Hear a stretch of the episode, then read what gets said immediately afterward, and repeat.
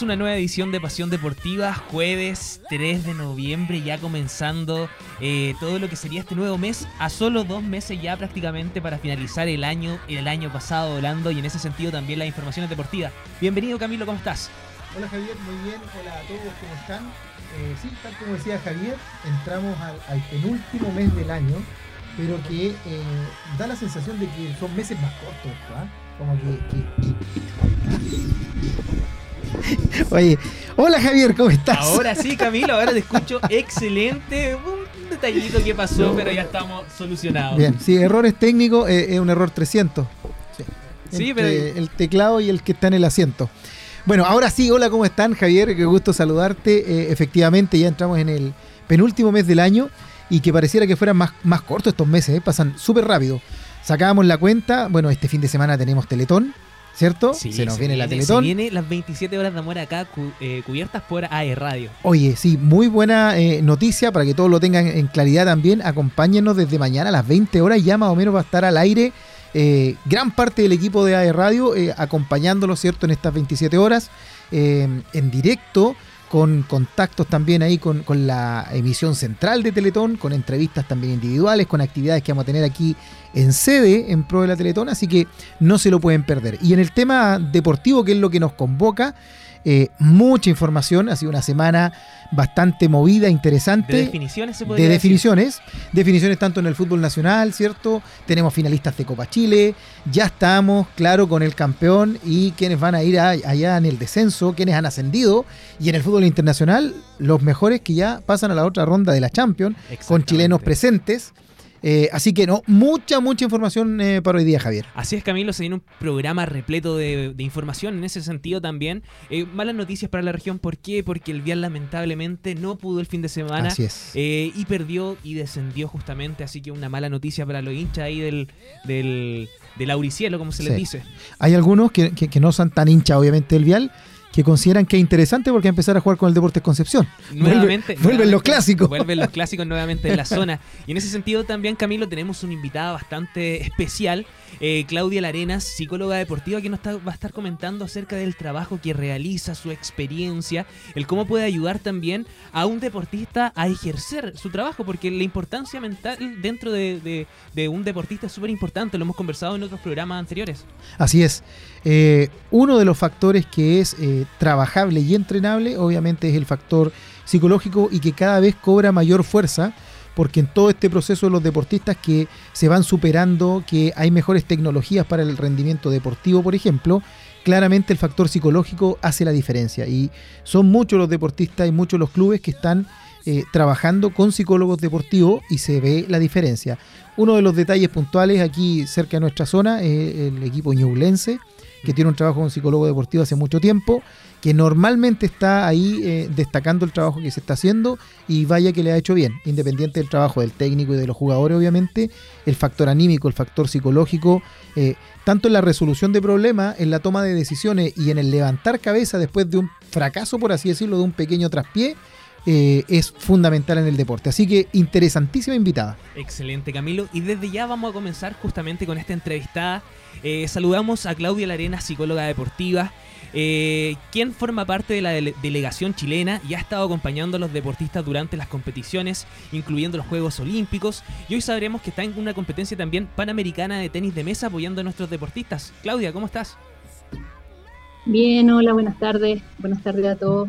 Sí, exactamente. Estoy en el CEO acá Santiago apoyando a los seleccionados nacionales de tenis de mesa en el Panamericano específico, que se realiza después de, la gran presentación que tuvieron ellos en Asunción a nivel sudamericano. Excelente. Claudia, Claudia, para comenzar a introducirnos un poco en la psicología deportiva. En este sentido, ¿qué tan importante o cómo se podría resumir también en este sentido eh, la psicología deportiva? Bueno, la psicología del, deporte como una especialidad de la, psicología, lo que intenta es poder acompañar el proceso deportivo de los eh, atletas, de los deportistas, para que den su máximo rendimiento eh, según sus capacidades físicas, técnicas, tácticas, eh, en el momento de competir o de, o de jugar un partido. Excelente. Y en este sentido también, Claudia, ¿qué factores psicológicos están influyendo también en el, en, el, en el rendimiento de los deportistas? Porque a veces ya han pasado algunos casos con algunos deportistas internacionales que se les exige demasiado, se les exige demasiado y se deja un poco de lado justamente la salud eh, psicológica de estos. Sí, eh, el, el deporte en sí conlleva varios elementos que son eh, parte de la competencia. Estamos hablando de deporte competitivo, dejémoslo, dejémoslo claro porque deporte recreativo es otro, otra área. Y en el deporte competitivo, eh, competir ya implica un estrés. Hay un estrés de la competencia, propio de la competencia, que el jugador, el deportista tiene que saber sobrellevar. Y eh, a rato la presión por ganar, o la presión externa por ganar también aumenta ese estrés competitivo y eso, eso es lo que finalmente el, cada deportista tiene que poder manejar y que tiene que poder, eh, ¿cómo se llama?, administrar sus emociones y, su, y, ser capaz de manejar su estrés en el momento adecuado. Excelente, Claudia. Claudia, preguntarte eh, también para conocerte un poco más a ti. ¿Cómo llegas mm. y te decides por la psicología deportiva? Bueno, yo fui atleta, partí muy chiquitita en el atletismo, partí a los 8 años, eh, terminé, terminé de competir a los 26, fui lanzadora de disco, me fue bastante bien. Y empecé a ver, tanto en mí como en mis compañeros, algunas problemáticas que habían y que me interesó poder trabajar en el futuro con deportistas con ese tipo de problemáticas, justamente para manejar las presiones, para manejar el estrés competitivo, para poder mejorar finalmente. ¿ah? Siempre se vio a la psicología como, eh, o la psicología del deporte como un área donde iban los que tenían problemas. Eso fue la psicología del deporte durante harto tiempo en Chile, ¿ah? que los que tenían problemas iban al psicólogo. Pero ha ido cambiando y en los últimos 10 años, te diría yo, 15 años, ya los deportistas entendieron que la psicología del deporte les entrega herramientas para tener un mejor rendimiento deportivo, que es lo interesante, ¿no? Claro. Entonces eh, han ido y han empezado a trabajar con nosotros para mejorar, eh, mejorar su rendimiento y eso es lo que, lo que hemos estado haciendo en el, en el último tiempo. ¿Mm? Excelente. Perfecto. Eh, Claudia, acá Camilo, un gusto saludarte y muchas gracias por acompañarnos. Hola Camilo. Hola, hola. Eh, mira, en relación a lo que mencionaba recién, bueno, al parecer no es tan solo en el deporte, pasa en distintas áreas. Por desconocimiento, eh, uno toma este tipo de labores cuando el problema ya está más o menos instalado. Es decir, la mayoría de la gente también va al psicólogo cuando hay un problema ya grave y no como para mantenerte sano o mantenerte atento a las señales que el cuerpo pueda estar dando. Entonces, en ese sentido, en el caso del deporte, que creo que a nivel eh, internacional, comparándonos con otros países, ¿cierto? Con otras potencias, estamos bastante al debe en esta situación. ¿Cómo lo ven o cómo has visto tú este proceso en donde se ha ido instalando la necesidad y el aporte que hace la psicología deportiva? ¿Cómo lo ves tú desde el punto de vista de los deportistas? ¿Cómo han recibido efectivamente este apoyo? O a lo mejor tienen un, cierto temor o una cierta reticencia, así como nosotros de ir al psicólogo porque quiero sentirme mejor y no porque ya estoy con el problema. No, no sé si me, logro explicar. Sí, creo entenderte. Eh, mira, en general los deportistas lo toman súper bien. Ellos están agradecidos de cualquier ayuda o apoyo que puedan tener para tener un mejor rendimiento, que es lo que están buscando siempre. Eh, el problema que tenemos básicamente es que el deporte no mueve mucho dinero. Los grandes clubes de fútbol efectivamente sí, pero el resto no. Y los costos de un psicólogo no son, no son bajos. ¿ah? Entonces, finalmente, esto debiera ser así como atención primaria desde chiquititos, partir instaurando ciertos elementos, que los mismos entrenadores puedan ir eh, trabajando aspectos psicológicos con los más pequeños para poder ir como haciendo prevención primaria de las problemáticas que podrían llegar a tener en el futuro. Pero tal como están las cosas en nuestro país, se parte al revés, se parte de los mejores, porque eh, no, no está el suficiente dinero como para trabajar el aspecto psicológico de manera completa, solo en los grandes clubes de fútbol y en las instituciones de Estado que tienen psicólogos también para el resto de los deportistas. Perfecto. Claudia, y eh, en el tiempo que llevas trabajando y con tu experiencia también como atleta, eh, hay cosas que de repente son parte de la idiosincrasia, ¿cierto? De la cultura de un país, etcétera.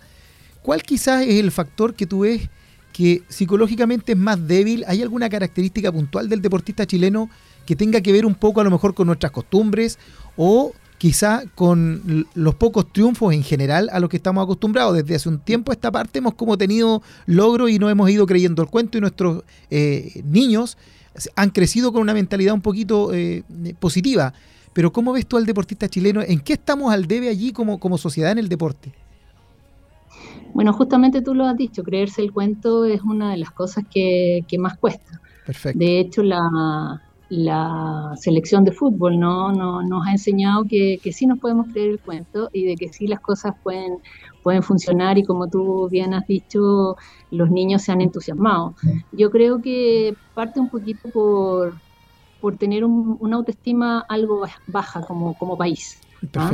De, no, de no creernos mucho eh, que podemos hacer cosas, que la podemos hacer bien, definitivamente en el deporte somos nuevos, tampoco hay un gran desarrollo deportivo en nuestro país, entonces necesitamos que eso vaya avanzando y que tengamos deportistas que nos puedan mostrar que las cosas sí se pueden hacer, eh, pero también que tiene que ir avanzando el sistema deportivo chileno en cuanto a lugares para entrenar, buenos entrenadores, eh, mm. buenas condiciones para entrenar y apoyo de los profesionales que siempre están alrededor de los deportistas. Perfecto. Excelente. Claudia, en ese mismo sentido me, quedo con lo que dijiste acerca de, del apoyo justamente que se le da a esto. Eh, ¿Cómo has visto la evolución? Eh, sabemos bien que tú partiste justamente como deportista, eh, conociste quizás la realidad que, se, que vive cada deportista, las exigencias. ¿Cómo has visto la evolución y cómo se ha proyectado esto a la actualidad acerca de la psicología deportiva? Mira, eh, en, Chile partieron eh, pocos psicólogos y con una formación más bien autodidacta. En el Comité Olímpico chileno fue el primero que tuvo psicólogo y que era para los deportistas que competían por Chile, ¿no? Em, después el, el, el, MINDEP actual eh, crea el Centro de Alto Rendimiento y ahí ya empiezan una importante cantidad de profesionales, incluidos los psicólogos, a apoyar a todos los, deportistas. En el fútbol son iniciativas de los clubes, en donde se han ido incorporando de a poco, a veces están con psicólogos, a veces no están con psicólogos, pero en general han sido pocos los las federaciones que pueden tener psicólogos eh, especializados en deporte para, para sus propios deportistas, ha sido siempre desde el Comité Olímpico, desde en el DEP y el IND a través del Centro de Alto donde está establecido la atención de, de cuatro colegas que pueden estar ahí trabajando con los deportistas. Lo demás ya son iniciativas privadas, donde sí ha ido aumentando la cantidad de psicólogos contratados, pero en verdad no es una gran cantidad de, colegas que están trabajando con deportistas. Sí, sí eh, ese es un tema eh, relevante. Yo eh, no sé si me estás viendo, pero no tengo apariencia, pero soy profesor de educación física. Trabajo en escritorio hace años. Entonces tengo cierta cercanía con el, con el deporte y por ejemplo acá en la octava región, eh, hasta hace unos cuantos años era completamente desconocido este terreno del psicólogo deportivo. Eh, no escuchábamos hablar de ello ni conocíamos. con el tiempo fueron apareciendo algunos y por allá Está, ¿cierto? El señor Ponce ahora, que es de acá de la, de la región. Que Exacto. Eh, eh, y, se ha ido abriendo un poquito esta puerta eh, también a regiones. Sabemos también que como muchas cosas, el deporte no está ajeno a esta situación, es bastante centralizado. Y, y quizás en Santiago es donde hay más profesionales y donde los deportistas también tienen mayor apoyo. En ese sentido, en regiones, cuando de repente lo que más a mano tienes o lo único que tienes es el entrenador o el preparador físico, eh, hay forma de que efectivamente ellos tengan la posibilidad, no obviamente del trabajo profundo que hacen ustedes, pero de entrar, de entregar algunos tips. ¿Hay cursos que ellos puedan hacer o cómo lo manejan o cómo crees tú, cómo ves que, manejan los entrenadores en regiones o a niveles no tan profesionales a lo mejor? Este tema, que si bien es cierto, eh, es, medio desconocido, es básico efectivamente para poder seguir creciendo deportivamente. Sí, mira, eh, hay algunas iniciativas que también están dadas por el, por el IND, que tienen los centros de entrenamiento regional, donde hay psicólogos, hay nutricionistas y algún otro profesional que se me olvida. Eh, efectivamente, en el pasado hubo la, se hicieron algunos cursos para entrenadores, pero lamentablemente nuestros entrenadores tienen que trabajar en tantas partes para hacerse el sueldo a final de mes que es súper complejo. Eh, pero ahora existe esta herramienta, ¿no? Zoom, Team, todas estas plataformas de comunicación o videollamada de WhatsApp, donde hemos podido empezar a trabajar con gente de regiones eh, de, muy buena manera. ¿ah?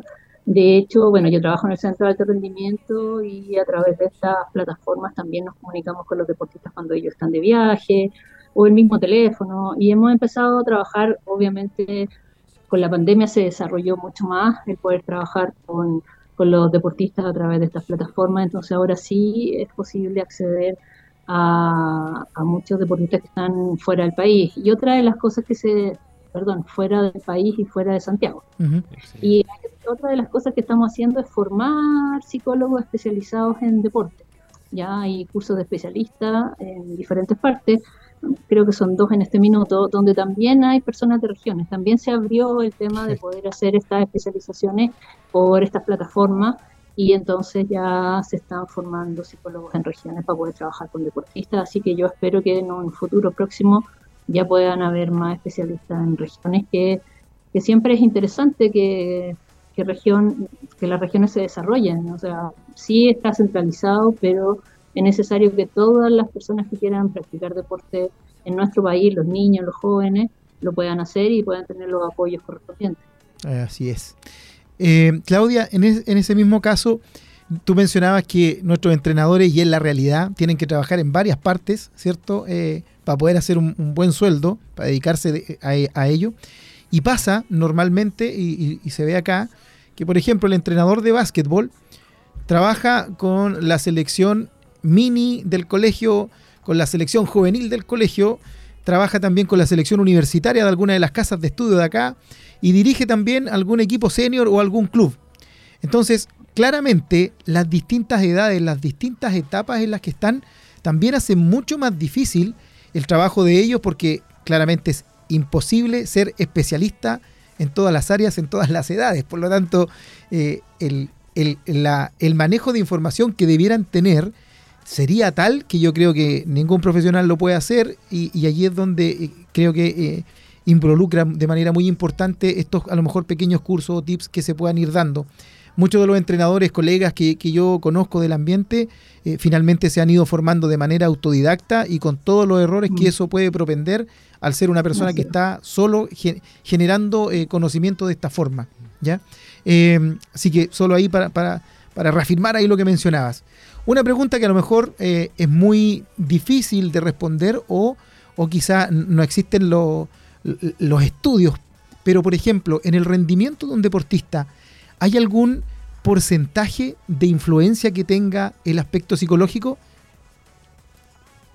Mira, eh, siempre ha sido muy difícil cuantificar cuál es el efecto de lo psicológico en, los resultados, en el rendimiento deportivo. Pero sí se sabe que dos deportistas que están como en las mismas condiciones físicas, o sea, son de la misma edad, tienen la misma estatura, practican el mismo deporte, tienen más o menos las mismas capacidades, gana el que mentalmente está mejor preparado. Perfecto. Eh, no, como te digo, no es muy difícil cuantificar, pero efectivamente, si lo trasladamos a un lenguaje más, más, más accesible, sí, yo como deportista puedo controlar mis emociones, puedo controlar mi ansiedad, puedo estar muy concentrada en lo que tengo que hacer, y los nervios o la presión o el miedo no me influye, efectivamente voy a poder rendir mucho mejor. Y esos son los factores psicológicos que nosotros trabajamos finalmente, que los deportistas puedan estar sin miedo, sin nervios eh, demasiado grandes, sin ansiedad, eh, sin confusiones en lo que tienen que hacer eh, y, básicamente en control de sus emociones, sí se puede competir mucho Excelente, Claudia. Y en este mismo sentido, comentábamos justamente que estás apoyando al equipo de tenis de mesa en la competencia panamericana. ¿Cómo ha sido el trabajo con ellos que se presenta actualmente? Mira, en general con todos los que están eh, representando a Chile, eh, yo trabajo, el equipo es de ocho personas, yo trabajo con tres de ellos, no trabajo con todo el equipo, yo trabajo desde el CAR con algunos representantes del tenis de mesa.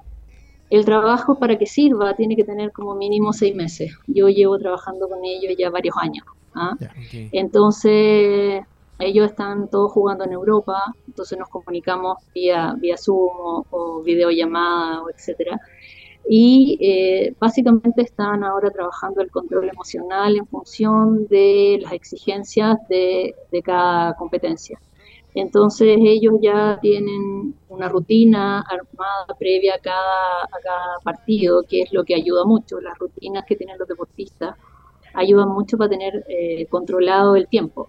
Entonces, y como tratando de dar algunos tips, si a alguien le, le, interesa y le puede ayudar, siempre armar una rutina del día anterior, tener todas sus cosas ordenadas, que no le falte nada para el otro día ir a competir.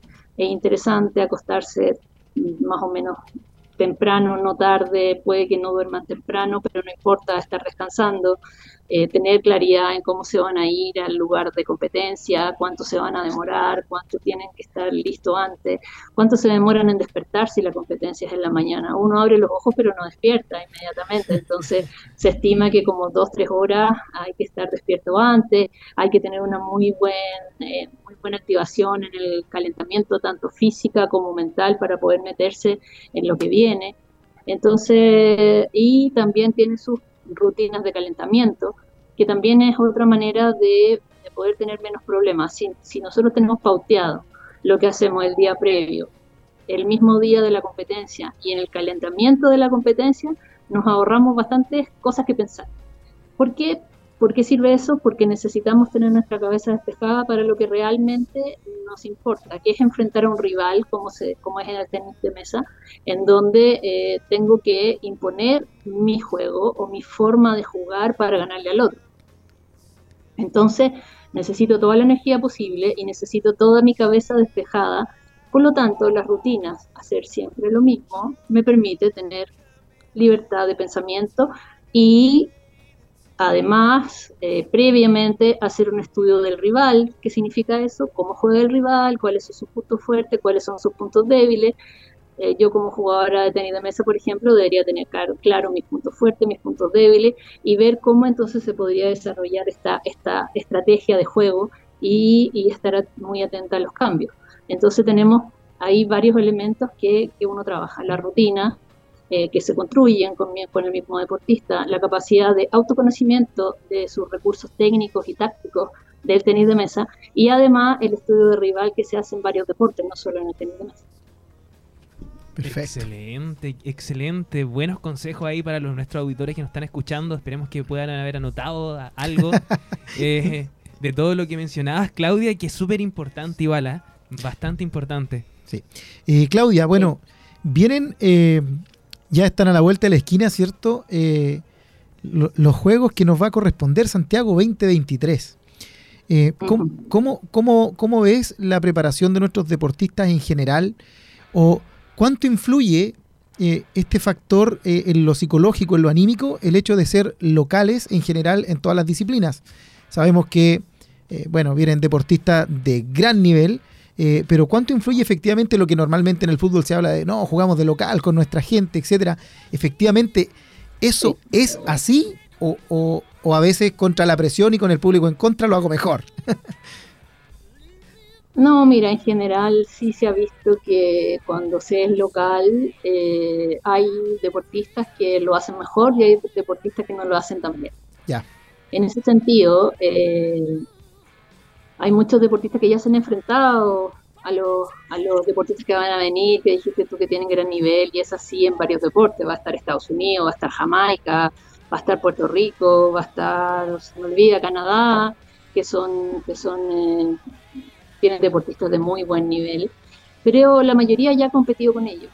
Y el factor que sea en Chile, donde normalmente se compite sin público, donde normalmente se compite eh, sin tanta barra, eh, empieza a ser, empieza a ser eh, un problema. Entonces, lo importante es que cada uno identifique si es posible competir bien con esta presión o no, y ahí se, se, empieza a trabajar. En general, los seres humanos no somos buenos para, para trabajar con presión. entonces, tenemos que tener eso, eso en cuenta hay muchos deportistas que, lo saben porque a veces tienen la presión de, su beca que les da el Estado eh, anualmente y, ahí pueden entender si, tienen o no capacidad para trabajar bajo presión. Y eso es algo que hay que determinar siempre, ¿no? no es solo en este caso, pero el hecho de ser local y tener que rendir bien genera una presión extra que sí hay que trabajar. Excelente, Claudia. Oye, una, una cosita más, Claudia. Eh, en relación al entrenamiento, eh, uno tiene más o menos cierta claridad de que, por ejemplo, en el aspecto táctico o en el aspecto físico se entrenan tantas veces a la semana, o, los deportes que son más divulgados, uno sabe que tienen una jornada física en la mañana, eh, técnica o del deporte en la tarde, etcétera. Desde el punto de vista psicológico, ¿cuántas sesiones o cómo periodizan las conversaciones, las entrevistas, el trabajo con los deportistas? ¿Cuánta es la, la continuidad o la periodicidad que deben tener? Bueno, la periodicidad que, yo trabajo y que trabajamos todos los colegas es básicamente una vez a la semana. Ya. Eh, con asistencia a, ver entrenamientos, a ver eh, partidos o competencias, eh, sobre todo al principio y ya después en competencias importantes. Se trabaja una vez a la semana, 45, 60 minutos, y y con eso uno puede ir, eh, ir teniendo los espacios para, para, poder enseñar ciertas técnicas y para que los deportistas las puedan aprender y practicar. Ahora, esto se hace en función del, del, entrenamiento. Uno, uno, si están en, en el periodo de, de base o de captación de fuerza o de fondo, a las pretemporadas que les llaman en el fútbol, uno hace algunas cosas. Si está en la, en la parte previa a las competencias, uno hace otras cosas y cuando ya se compite, se trabajan otros temas. Entonces uno también va a la parte de la planificación deportiva. No es un, no es un trabajo aislado y solo, sino que también se, se comparte eso y ojalá se pueda interactuar con los entrenadores para también que ellos sepan qué es lo que se está haciendo y con qué elementos cuentan los deportistas para poder competir mejor. Perfecto. Excelente. Claudia, más que nada agradecer el tiempo que nos ha brindado. El poder conversar también de esta de la psicología deportiva que es bastante importante eh, para los deportistas, para el deporte en general. Eh, muchas gracias por el tiempo que nos ha brindado. Eh, eh, desde ya, gracias a ustedes desde ya te dejamos, por la oportunidad. Te dejamos invitada para una próxima oportunidad, para que nos comentes quizás cómo se vienen preparando los Juegos de Santiago 2023, cómo viene siendo el trabajo justamente con los deportistas. Nosotros aquí las puertas te las dejamos abiertas y nuevamente agradezco el tiempo que nos ha brindado. Camilo. Así es.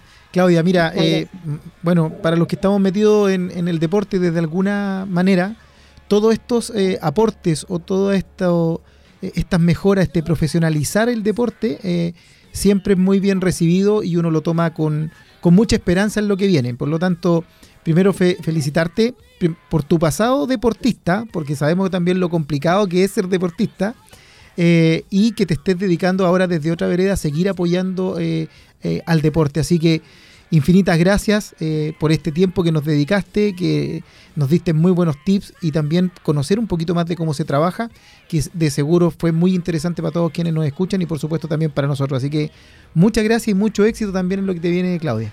De nada. Muchas gracias a ustedes por el espacio, por el interés en la psicología del deporte y bueno, esperemos que a todos nos vaya bien, así que mucha suerte para todos y que nos estaremos viendo en otro momento. Muchas gracias, Claudia. Nos vemos en la próxima oportunidad. Hasta luego. Muchas gracias. Chao, chao. Chao, chao. Chao, chao. Camilo, Excelente. Oye. Excelente entrevistada. Muy, muy buena eh, invitada, con una experiencia, eh, bueno, trabajando a muy buen nivel. Eh, El, el- el- el CEO de que ella mencionaba en Santiago es el Centro de Entrenamiento Olímpico, es decir, el lugar donde están, se supone, nuestros mejores deportistas a nivel nacional entrenando, preparándose para las distintas competencias.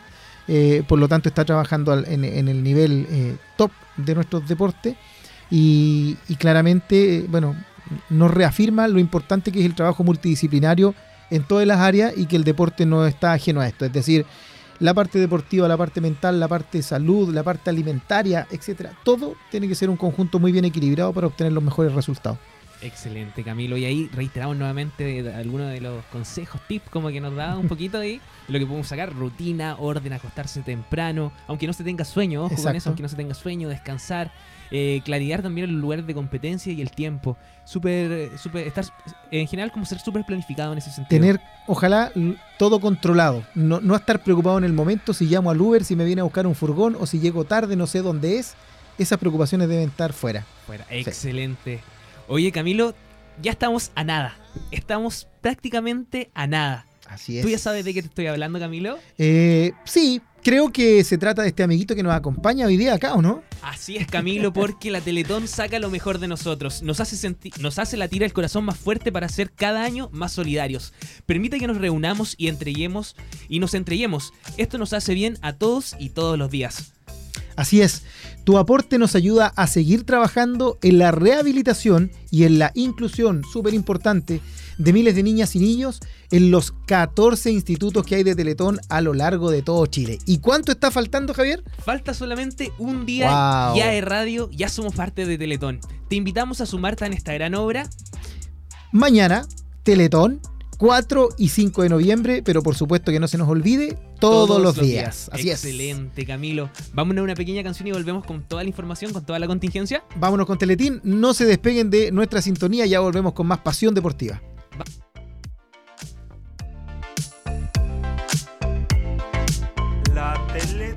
¿Nos hace bien? A todos. Nos hace bien saber la perseverancia que cientos de niños y niñas y de sus familias Ponen todos los días para lograr sus metas. nos hace bien celebrar.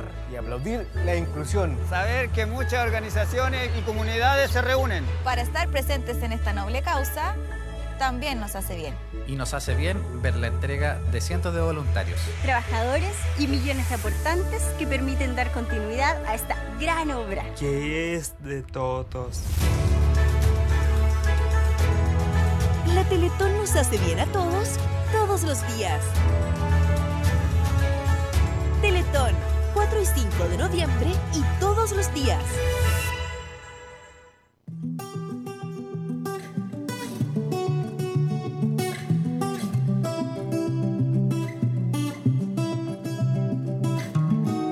Had a bad week, spent the evening pretending it wasn't that deep.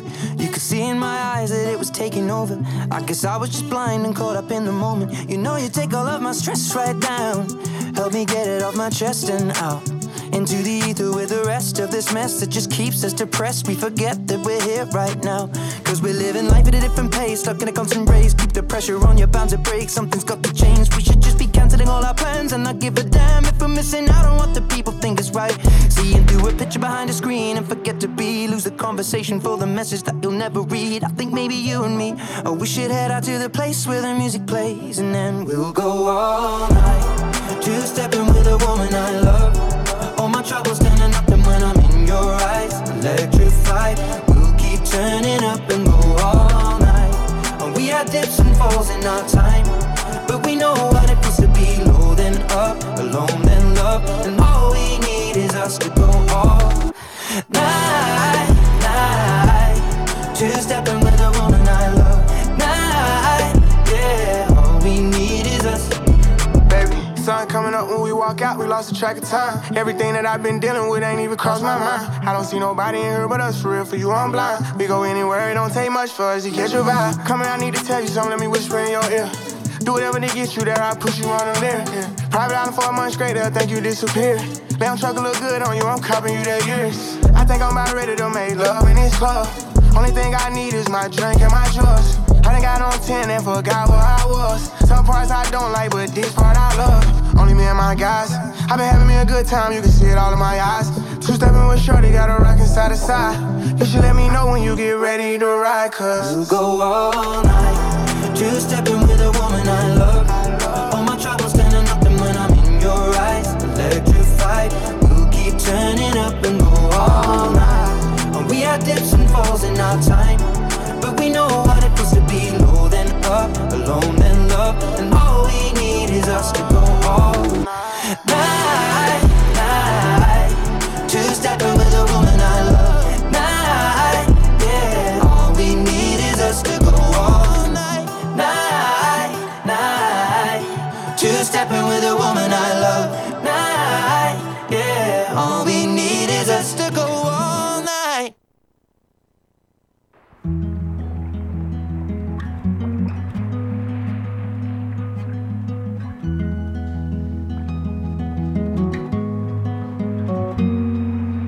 Birds have left the trees. The light pours onto me. I could feel you lying there all on your own. We got here the hard way. All those words that we exchange. Is it any wonder things can go?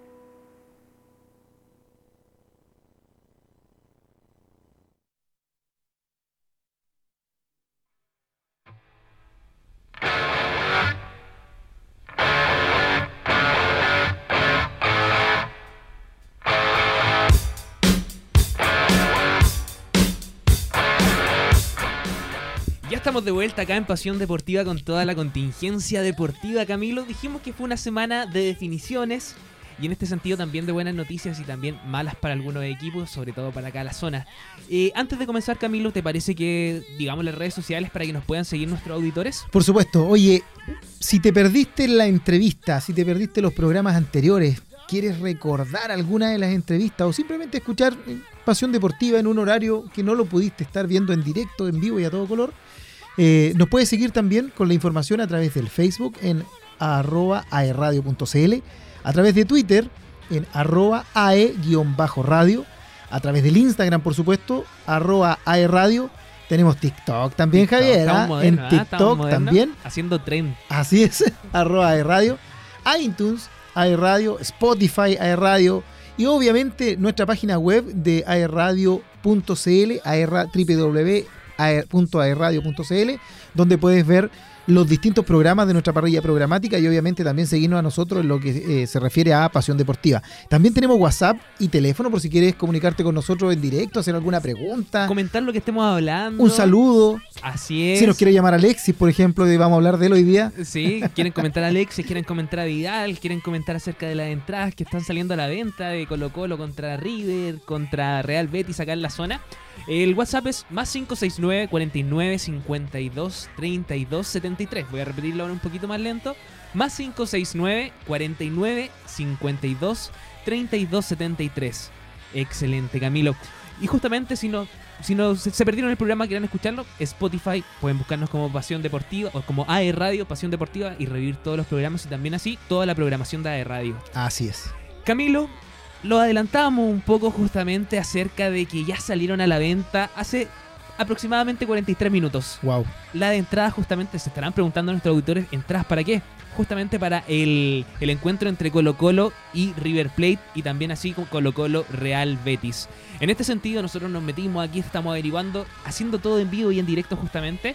Y las entradas van para el encuentro que se encuentra disponible actualmente que es Colo Colo versus River Plate. Eso es el 9 de noviembre, ¿verdad? Ese es el 9 de noviembre justamente en el estadio Sausalito de Viña del Mar.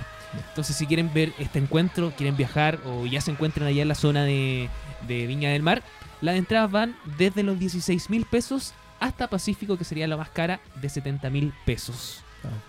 Ya nos hacemos una idea de lo que pueden costar las entradas acá en la Sí. zona, acá en el estadio Esterroa. ¿ah? Sí, sí.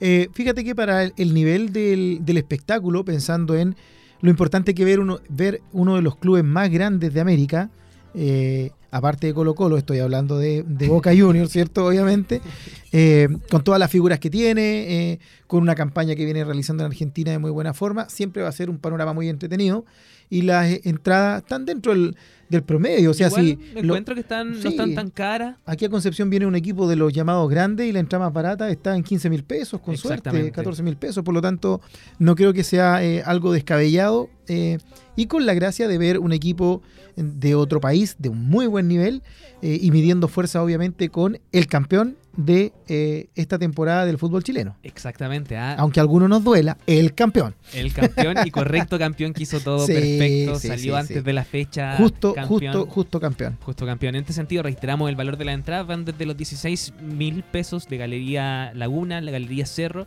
Ya Andes empiezan en 40 mil y ya Pacífico 70 mil. Ya nos hacemos la idea de lo que van a costar acá en el Estadio Esterro de Rebolledo. ¿ah? Así es. Eh, tenemos ese partido que es eh, importante y relevante. Y el otro que mencionabas es el partido de Colo Colo con. Real Betis, acá justamente, acá en la zona. Quizás puede que viaje Claudio Bravo. Es una opción. Recordemos que es fecha FIFA, por lo tanto, si hay llamado a la selección chilena, como muchos quisiéramos, como lo hemos pedido, eh, se perdería esta gira. Y sería bastante bonito en realidad ver a Claudio Bravo jugando por el Betis y con Manuel Pellegrini en la banca. Eh, pero bueno, está esta posibilidad de que efectivamente sea llamado eh, a esta fecha FIFA. Pero no lo han llamado, Camilo. ¿Tú crees que lo llaman esta.? Eh, ¿Esta yo gira? creo, yo creo que si el director técnico de nuestra selección nacional, ¿cómo que se llama este joven?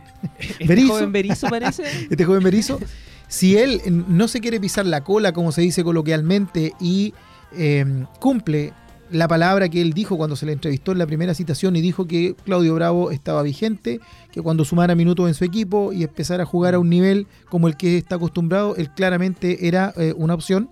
Y bueno, Claudio Bravo lo viene haciendo ya hace rato, volvió a la cancha después de la lesión, ha hecho partidazos Unas extraordinarios, tapadas, pero tapadas. a quemar ropa. Por lo tanto, eh, yo creo que podría ser claramente alternativa para el Toto Berizo en esta siguiente fecha.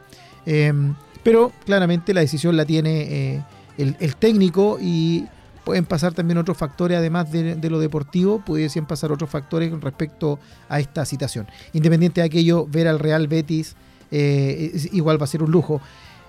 A pesar, como les decía, de que como es fecha FIFA, quizás van a haber unos cuantos, unas varias estrellas que tiene el Betis, por así decirlo, que van a estar llamados a selecciones eh, en, Sí. en algunos de sus casos. Ya, así que eh, no pensar que va a venir la plantilla completa, ¿vale?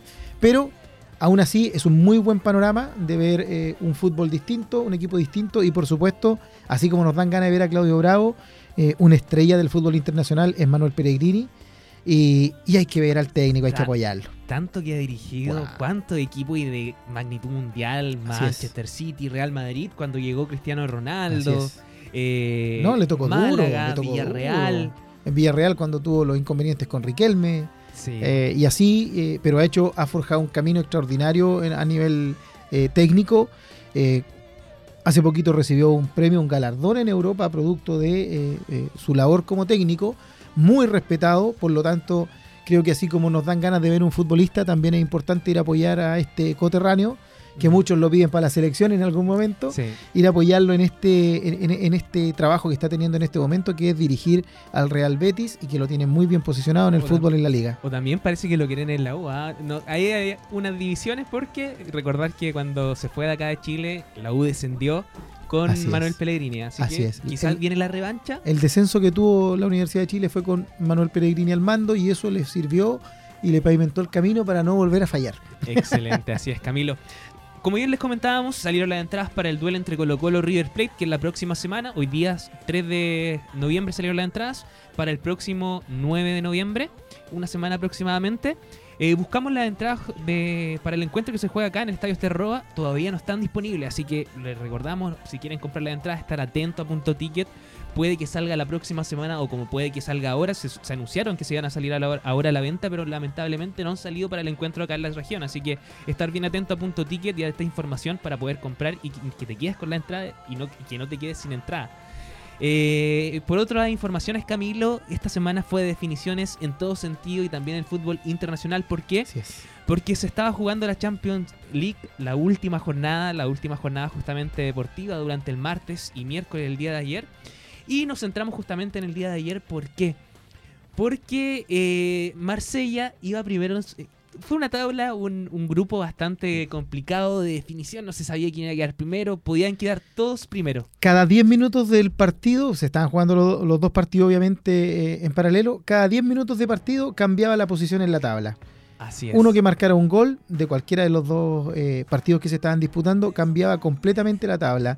Y fue así que eh, uno que estaba en el último lugar incluso casi sin ni recordemos que los dos primeros lugares siguen luchando por la Champions el tercer lugar del grupo se va a la Europa. Europa. League que es como nuestro campeonato sudamericano por así decirlo la Copa Sudamericana y el cuarto para la casa y eh, pasaba uno de un momento estar en el último sin tener nada pasaba a ser puntero y seguir en la Champions y también se daban cosas como que uno iba puntero le metieron un gol y pasó a quedar sin Champions y sin Europa League. Así es, así es. En todo momento fue un partido bastante entretenido, de ida y de vuelta.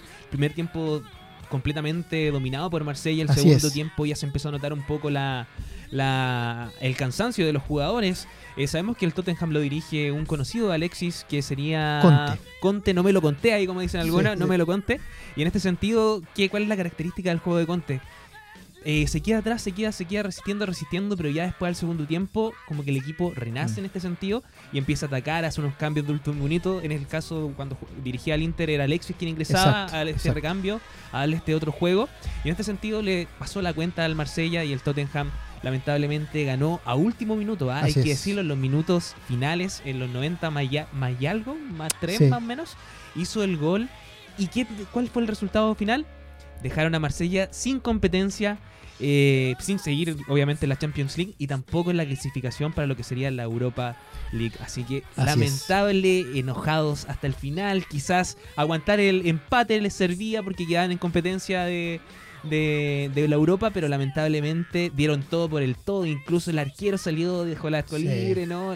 La verdad es que el querer ganar lo superó en este sentido. Sí, así es.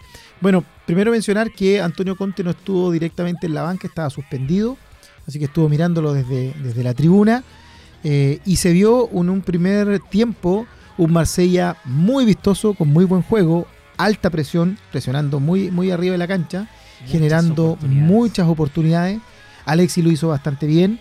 Eh, de hecho, al finalizar el partido fue catalogado como que al parecer era el único que quería seguir jugando Copa Internacionales, porque la verdad es que lo hizo bastante bien. No fue determinante, pero aportó lo que tenía que aportar sin mayores errores.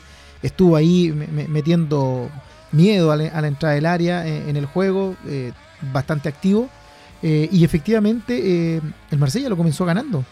Iba ganando 1-0, con eso quedaba en el primer lugar de la tabla, todo se estaba dando de manera muy, muy correcta.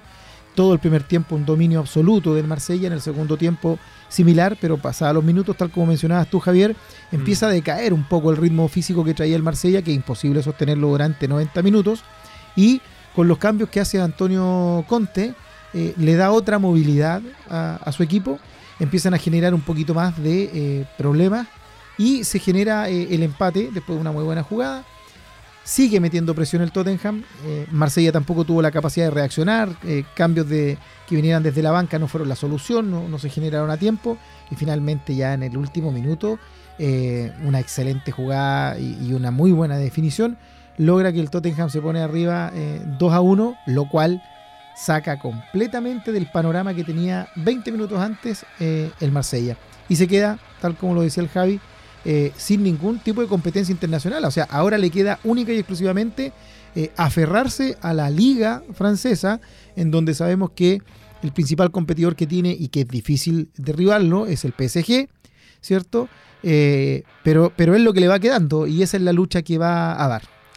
Lamentable, lamentable por Alexis, que le encanta jugar la Champions, el único que quería jugar O sea, la Champions. Ayer terminó el partido, de inmediato comenzaron las especulaciones que a fin de temporada Alexis lo más seguro que emigrara, Mm. porque además también es un costo alto para el Marsella, que si no va a estar en competencias internacionales, no va a tener tampoco ingresos que sean importantes como para sostener una plantilla con eh, Alexis a la cabeza. Así que vamos a ver qué pasa. Quizás va a empezar otra teleserie ahí con el Niño Maravilla. Quizá a dónde lo veremos jugar, pero esperemos que sea de donde juegue y esté feliz Alexis Sánchez. Así es. Eh, Camilo, ¿te parece que nos vayamos a una canción y ya volvemos con más Pasión Deportiva? Ningún problema. Vamos y volvemos con más Pasión Deportiva.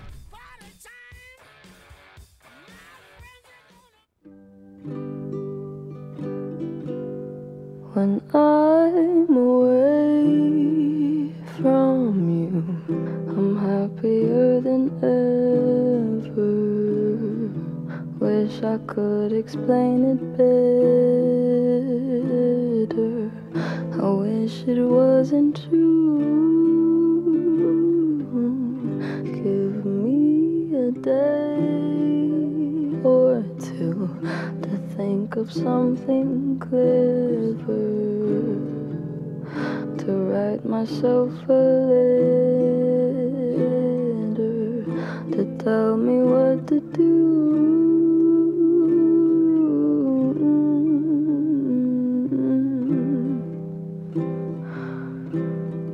Do you read my interviews or do you skip my avenue when you said you were passing through? Was I even on your way? I knew when I asked you to be cool about what I was telling you. You would do the opposite of what you said you'd do, and I'd end up more. Don't say it isn't fair. You clearly weren't aware that you made me miserable.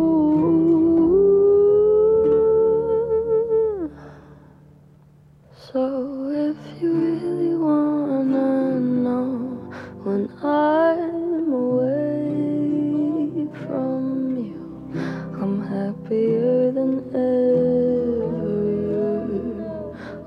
I could explain it better.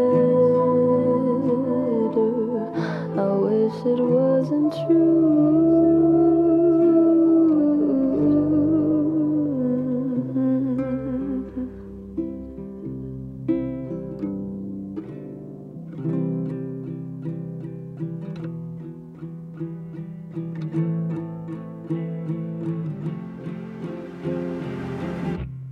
You called me again, driving home under the influence. You scared me to death, but I'm wasting my breath. Cause you only listen to your fucking friends. I don't relate to you. I don't relate to you, no. Cause I'd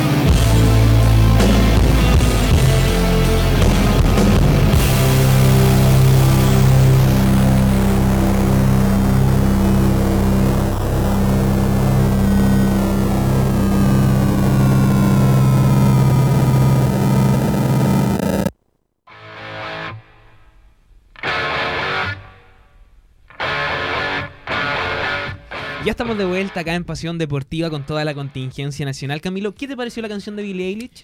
Eh, la verdad es que partió muy lenta. Dije, nos equivocamos programa. ¿Ah? Igual pensé- Corazones Service, viene Corazones Service, dije yo. dije, ¿qué pasó? ¿Qué pasó aquí? Nuestro productor se habrá equivocado, pero no, al final, Cuéntenos al final. su problema amoroso. Pero al final, al final terminó bien, ¿ah? Así Oye, ahí está la voz en off de nuestro Elian, ¿ah? el radiocontrolador. que hace todo esto No, posible, ¿ah? Ahí, ahí ponemos la pasión. Eso, En él- la canción pone era la pasión. Elian pone la, la pasión. Excelente, Elian. Eh, en ese sentido, Camilo, estábamos hablando de lo que fue las Champions ayer y ahora nos volvemos a nuestra Champions, a nuestro campeonato nacional. ¿Por qué? Porque ya está definido. En algún sentido ya está definido, sabemos quién es el campeón, que es Colo Colo, pero, pero todavía faltan cosas por definir. Eh, se viene la última fecha y este fin de semana se define el Campeonato Nacional 2022 con una jornada que promete estar plagada de emociones. Y es que aún falta mucho para decir eh, eh, que en la primera categoría de fútbol chileno, eh, lo, que, lo que pasó en la primera categoría de fútbol chileno, Colo Colo ya aseguró su título, así como Ñublense y Curicó Unido el cupo en la Copa Libertadores, pero resta conocer a los clasificados a la Copa Sudamericana y a dos descensos de la primera B. Así la es. fecha la abrirán los equipos que pelean por el segundo lugar del torneo de clubes más importante del, el del continente y será el día sábado 5 de noviembre desde las 12.30 horas cuando Higgins reciba a Everton y Universidad de Chile serán de local ante Cobresal y Palestino frente al anfitrión Huachipato. Ya el domingo 6 será el turno de los elencos que luchan por mantener la categoría en el campeonato nacional. A contar de las 16 horas, Audax Italiano será a- ante el local Deporte La Serena. Eh, Deporte Antofagasta recibe a Universidad Católica, Coquimbo Unido se mide ante Curicó Unido y Ñublense será anfitri- anfitrión de Colo Colo. Eh, para poner el punto final al torneo, la Unión La Calera y la Unión Española chocan desde las 19 horas en un duelo sin mayor trascendencia. ¿Qué te parece el fin de semana repleto de información deportiva, Camilo? Oye, bueno, viene un, fin de semana, como dices tú, muy, muy movido en nuestro fútbol nacional, en donde quedan algunas cositas por definir, pero, pero quizás lo más importante, lo más eh, medular, ya está más o menos claro. Sabemos que Colo Colo terminó en primer lugar. Eh, Ñublense seguramente va a terminar en, en el, el segundo sin mayores eh, complicaciones. Y ahí en entre Curicó, Everton y Cobresal pudiese haber alguna, eh, perdón, entre Everton, Cobresal, Universidad Católica pudiese haber alguna variación en la tabla. Se están jugando eh, posibilidades también de los campeonatos internacionales, etcétera. Pero en la parte alta, Colo Colo, Ñublense, Curicó, no creo que se mueva mucho No, esa situación. Y en la zona de descenso, al parecer ya está más o menos claro. Vienen eh, esta última semana respirando un poquitito más profundo los hinchas de la Universidad de Chile porque matemáticamente eh, hay una posibilidad muy ínfima de que ya... Se salvaron, ¿ah? Sí, sí, nuevamente. Nuevamente en el campeonato la U se salva. Así es. Y los que están completamente complicados, obviamente, es Coquimbo Unido y Deportes Antofagasta, que ambos tienen 26 unidades y que claramente eh, son los que están en el último y penúltimo lugar y al parecer serían los dos equipos que se van a mantener en esa posición y, y- van a descender. Dos equipos eh, de región, dos equipos de la zona norte, además. Así es que, eh, bueno, eh, hay que esperar lo, lo que nos genere este fin de semana para obtener la- los últimos detalles, pero ya está casi todo bastante eh, cerrado. Lo mismo que, que, que quien llega al fútbol de honor, pues o sea, ya tenemos claro, ¿cierto? Que Tenemos clarísimo que es Magallanes. Magallanes llega directamente eh, ahí, peleó hasta última hora con Cobreloa, otro de los equipos históricos y muy queridos de nuestro país, eh, pero ganó el pulso, sacó su tarea adelante y, y- y lo hizo muy bien, así que Magallanes eh, logra llegar al, al fútbol de honor con un plantel bastante interesante, un técnico eh, joven, un técnico sin mucha experiencia, pero con un plantel sí experimentado. Recordemos que varias figuras, Sí. el Chertes Cortés y así unos cuantos más, eh, estaban en Magallanes y le dieron es- ese peso y, y esa, esa mm, capacidad, ¿cierto?, de profesionalismo y de experiencia que aportaron estos jugadores que en su, en su gran mayoría venían de equipos de eh, la Serie de Honor, o sea, jugaron en primera división durante mucho tiempo y no quiero decir que llegaron a terminar su carrera, pero sí eh, en, los, en el ocaso de la carrera eh, están en Magallanes. Exactamente, vuelven a la división de honor después de alrededor de 26 años, si no me equivoco, Exacto. más o menos, eh, que estuvieron fuera de, de la primera división y ahora están de vuelta con todo. Un equipo bastante bueno, Mm. luchándolas todas. Eh, campeón indiscutido, hay Así que es. decirlo, campeón indiscutido, un trabajo que venían haciendo desde el año pasado, ojo, Sí. trabajo que venían haciendo el año pasado y ahora pudieron eh, con- concluirlo con esta subida a la primera división del fútbol nacional. Bastante Y, interesante. lo bueno, y, y el finalista de la Copa Chile. Sí. O sea, además pudiese tener este otro título, ¿cierto? Cuando eh, juegue su el campeonato este de la Copa Chile que involucra equipos de distintas eh, divisiones de todo Sí. el país y en donde eh, los finalistas son eh, de manera ya categórica y clara Oficial. oficial Magallanes y Unión Española. Bastante interesante. Así que va a estar Algunos pensaron, bueno. dijeron, no, la final va a ser entre Huachipato y la Universidad de Chile. Exacto. Cambió totalmente la situación. Así es. Ayer perdió Universidad de Chile por la cuenta mínima, dejándolo fuera del torneo de la Copa Chile. Y ahora la final Magallanes eh, Unión Española. Se viene bastante bueno, ¿ah? Va a estar Bastante bueno bueno. Sí. Hablamos un poco de Magallanes, Camilo, pero dejemos para después las malas noticias y vamos a centrarnos. Después vamos a hablar un poco del Vial, la situación que viene viviendo. Pero antes de eso, quedémonos con una noticia, entre comillas, muy positiva y otra no tan positiva. ¿Por qué?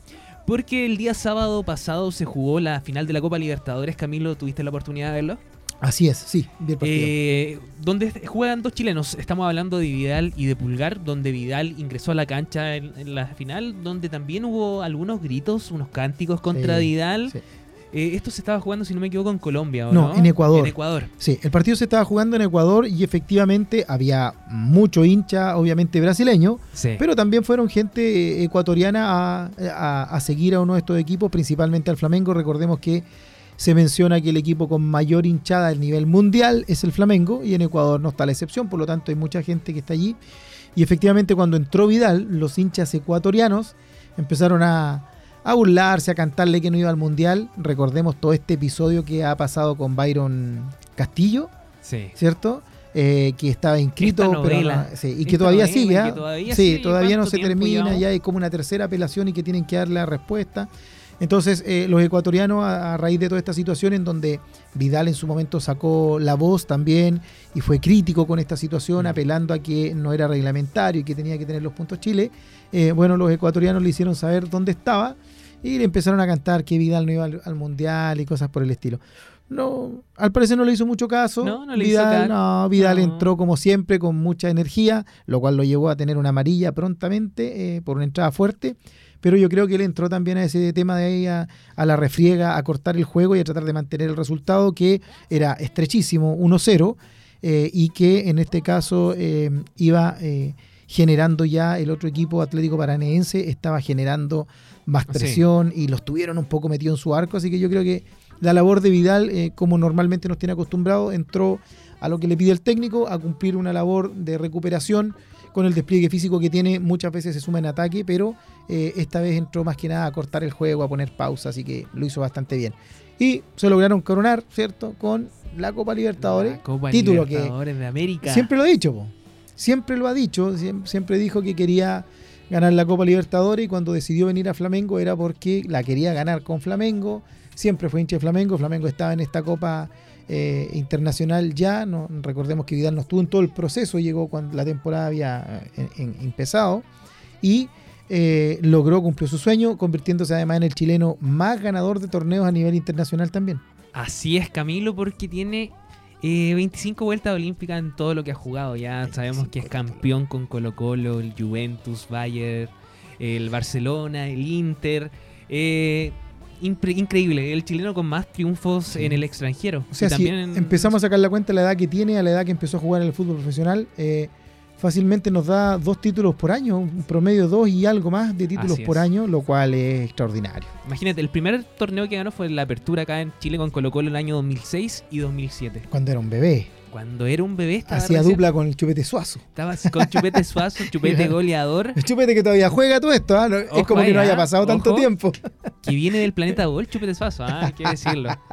Eh, bastante interesante todo lo que ha hecho Arturo Vidal y en este sentido también Eric Pulgar acompañando desde la banca y consiguiendo este triunfo. Ojo que no fue exento de polémica su celebración, no sé si tuviste algunos videos Camilo en donde no se veía en muy buen estado. ¿ah? Yo vi un video que empezaba a hablar, sabemos que a Vidal le gusta un poco la fiesta, la celebración en este sentido merecido obviamente, pero lo vimos eh, celebrando quizá con un poco de copas de más, le costaba un poco hablar, pero antes de eso eh, también mostró la Copa, la Copa, perdón, la Copa Libertadores y mostró Colo Colo. Sí, sí, ahí se cayó. Ahí, ahí mostrando un poco, sabemos que su equipo de, de- de- de todo, de, de todo, desde que está acá en Chile, Sí. el equipo que lo dio todo, también ganó millones de muchos campeonatos y en este sentido también ahí eh, hizo un pequeño gesto hacia los hinchas. Así Colo es. Colo está aquí presente en la Copa Libertadores. Así es, en, su cuen- en sus cuentas de redes sociales, Instagram principalmente, si no me equivoco, eh, cuando celebraban en, en el camarín, hizo ahí un, un enfoque a, a la, a la Copa América y después un close-up ahí, un cuadro cerrado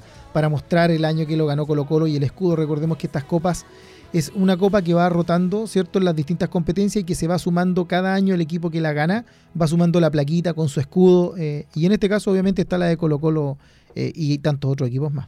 Sí, a veces se dice y Colo Colo la ganaba hace harto años, después dice, oye, la Sudamericana no es Copa y entre los hinchas de Universidad de Chile Sí. y Colo Colo, pero Eh, lo cierto es que Colo Colo es el único equipo que ha ganado la Copa Libertadores en Chile y lamentablemente eh, como país tenemos solamente una Copa Libertadores versus, no sé, no me atrevo a decir un número, pero Argentina, Brasil, los equipos esos han tenido...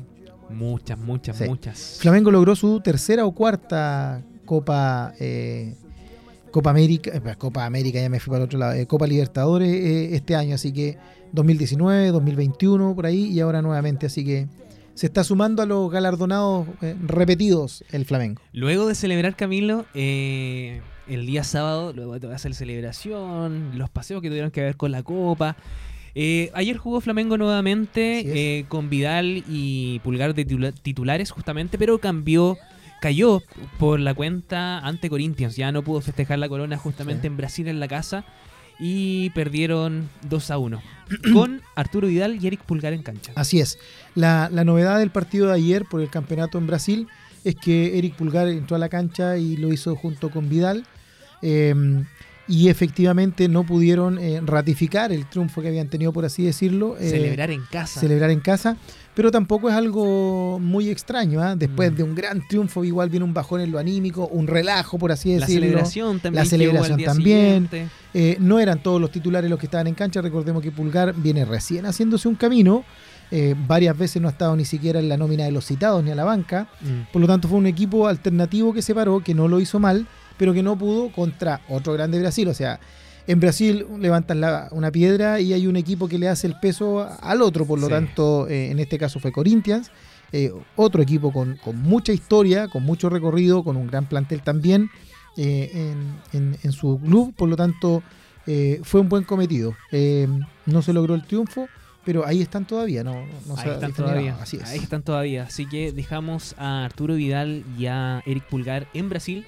Y ahora viajamos acá a la región. Pero antes de comenzar con este tema, que la verdad eh, causa un poco de desilusión, un poco de, de- de baja de ánimo. ¿Por qué? Estamos hablando de Arturo Vidal y el encuentro que vivió el fin de semana. Que eh, el día martes, perdón. El día martes, en donde bajó nuevamente. Fernández Vial, dices tú. Fernández Vial, Perfecto. Arturo Fernández Vial, Sí. quien eh, desciende de esta categoría, lamentablemente, pero ahí lo vamos a estar eh, desmenuzando un poquito más adelante. Vámonos a una canción, Camilo, y ya volvemos con más. Perfecto. Vamos a una pausa, no se despeguen de nuestra sintonía. Ya volvemos con Pasión Deportiva aquí por aerradio.cl.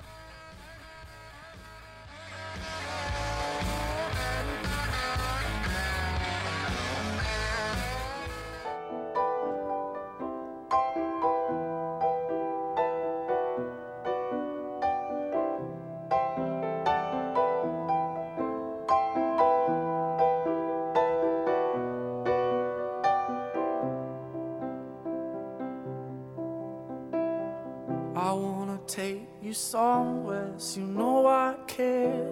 But it's so cold and I don't know where. I brought you daffodils on a pretty string, but they won't flower like they did last spring. And I wanna kiss you, make you feel alright.